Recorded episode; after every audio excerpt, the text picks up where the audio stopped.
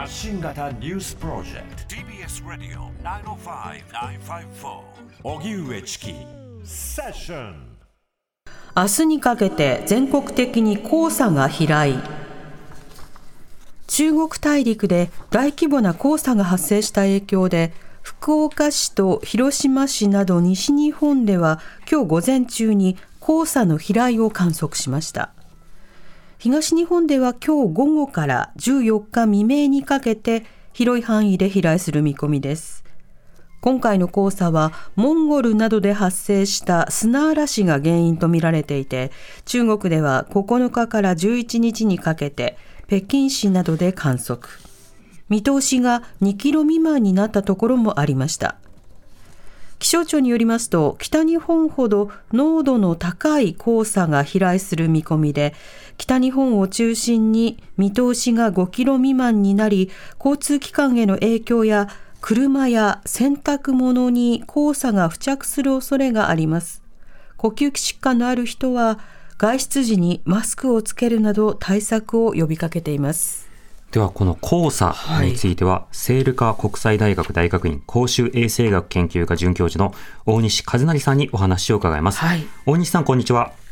こんにちは。お願いします。よろしくお願いいたします、はい、よろしくお願いします。さて大西さんこの黄砂なんですけれどもそもそも黄砂というものは人体にどういった影響をもたらすんでしょうか？あはい。えっと黄砂による健康被害で目や鼻皮膚などのアレルギー症状とまあそれから呼吸器への影響があることが分かっています。うんなるほど。なあのそもそも黄砂とはどういったものなんですか？はい、黄砂っていうのは、まあ、土壌の砂成分なんですけども、うん、まあ、こういった砂だけがそのまま飛来して、まああのまあ、吸引されるっていうのとはまた訳が違いまして、はい、まあ、今回、黄砂飛来する途中で、まあ、大陸の大気汚染物質も同時に、まあ、あの一緒に飛来してきたり、黄砂に付着したりして、そしてあのこういった複合体の化学物質が、まあ、人間に暴露されるということになっていますなるほど、じゃあ砂だけではなくて、砂に付着しているいろんなものが体に影響を与えるわけですか？はい、そうです、まあ、特に砂自体も重金属の成分を含んでいるんですけども、うん、まあ、そういったものが、まあ、粘膜に、まあ、接触したり、肌へ直接接触することによって、えーまあ、肌が痒くなったり、赤くなったりということが観察されていますうんなるほど。今回、その飛散量が非常に大きいというふうに予想されてます、この量についてはいかがでしょうか？はいそうですね、これはもうあの気象条件であるとか、まあ、そのダストの発生量、モンゴルでのダストの砂漠でのダストの発生量に、まあ、左右されると思うんですけども、はい、まあ、もちろん雨の降る量にもあのされるんですけど、まあ、うん、今回はあのしっかり広範囲にわたって飛来してくるということが予想されていますので、うん、まあ、あの暴露量が増えると、健康影響もそれだけ大きくなるというふうに考えています。うん。健康影響というのは、これもまた個人差もあるんですか？はいそうですね、こういったあの大気汚染による健康影響というのは、影響を受けやすい人とそうでない人がいるというのが、一つ特徴としてあります。うん。なるほど、まあ、例えばアレルギーをもうすでに持っている方とか、呼吸器疾患のある方とか、うんうん、あと皮膚が荒れやすい方とか、そうしたの方もいらっしゃるんですか？はい。そうですね。特にその基礎疾患として、まあ、アトピー性皮膚炎であるとか、うん、まあ、あの金属アレルギーを持っておられる方とか、まあ、あと、まあ、喘息の悪化といったことも報告されていますうんなるほど。また関東圏でもあの今年16年ぶりの飛散ということになるようなんですが、あのこれ、また関東など日本にこう到着したときに、日本のさまざまな物質を、まあ、さらに付着させることもあったりするんでしょうか？はい、そうですね、あのもちろんあの、これまで毎日あのさらされ続けている地元の大気汚染、関東での大気汚染、プラスアルファ、黄砂の成分と、それから大陸から飛来してきた大気汚染物質っていうところで、うん、まあ、そういったものを同時に、まあ、さらされるということになります、まあ、花粉も含めてですね。なるほど。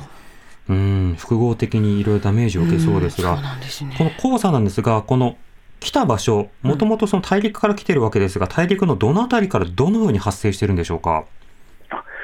そうですね。あの、まあ、基本的にはその黄砂が今発生している場所っていうのは、その地元でのまあダスト現象といって、まあ、強い強風に煽られて砂が舞い上がる現象で、はい、まあ、タクラマカン砂漠であるとか、ゴビ砂漠ってモンゴル、中国の国境付近のそのゴビ砂漠っていうところが、まあ、メインなそのダストの発生源になっていまして、うん。でタクラマカン砂漠はそのそれゴビ砂漠でもっと東の方なんですけども、はい、まあ、基本的に日本に飛来してくる黄砂っていうのはゴビ砂漠のものがほとんどだと言われていますうんなるほど。この飛来は、まあ、例えば森林の状況であるとか、それから例えば気候危機であるとか、いろんな条件によって、また飛来のあり方も変わったりしてるんでしょうか？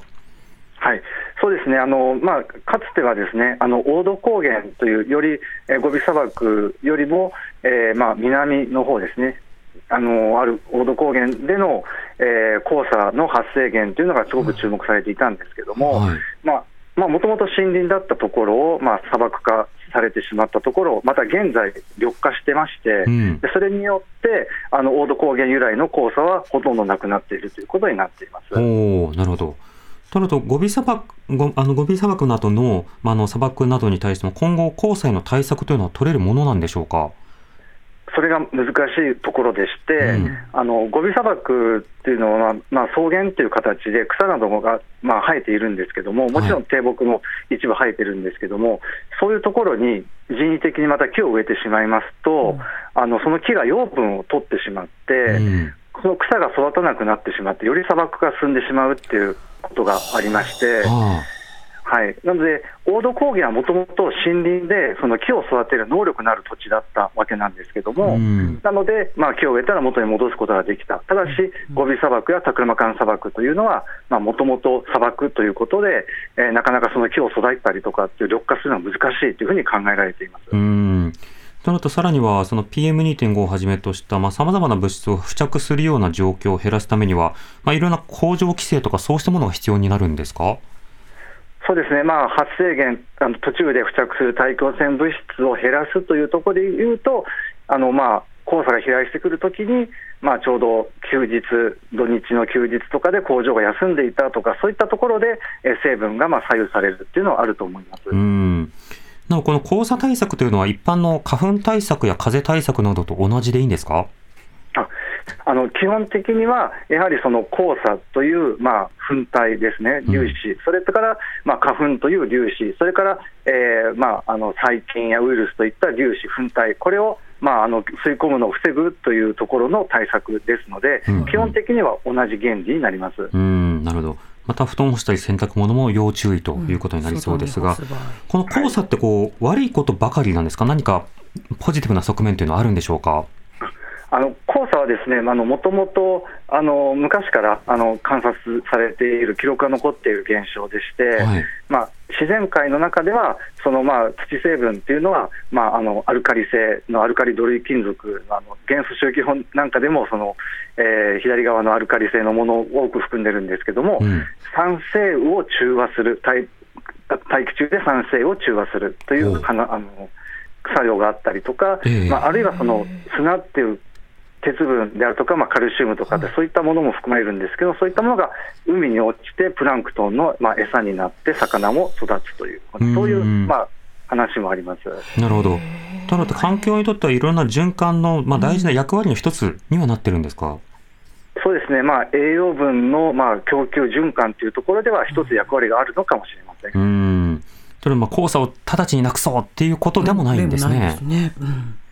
まあ、もともと昔から起きていることですので、うん、なかなかそこを抑えるっていうのは非常に難しいというふうに考えています。うん今後、あの日本ではあのこういった黄砂対策もより本格的に必要になっていくんでしょうか？まあ、実際、この10年、黄砂っていうのがあの、日本に飛来してくる黄砂というのが減ってきているっていうのもデータとしてありますので、減ってるんですね。はい、減少傾向にありまして、うん、もちろん大陸ではダストは発生しているんですけども、日本までは到達しないということが観察されているので、うん、まあ、今後どうなっていくのか、今回はきっかけにどんどん増えるっていう可能性もありますし、元通りまた減っていくってこともありますし、うん、なかなか予測が難しいところだと思います。なるほど。まあ、とまる今回の黄砂の飛来などについては、一旦ね、あの、明日など、今日なども気をつけていただければというふうに思います。はい、はい。大西さん、ありがとうございました。はい、ありがとうございました。ありがとうございました。セールカ国際大学大学院公衆衛生学研究科准教授の大西和成さんにお話を伺いました。TBS Radio 荻上チキ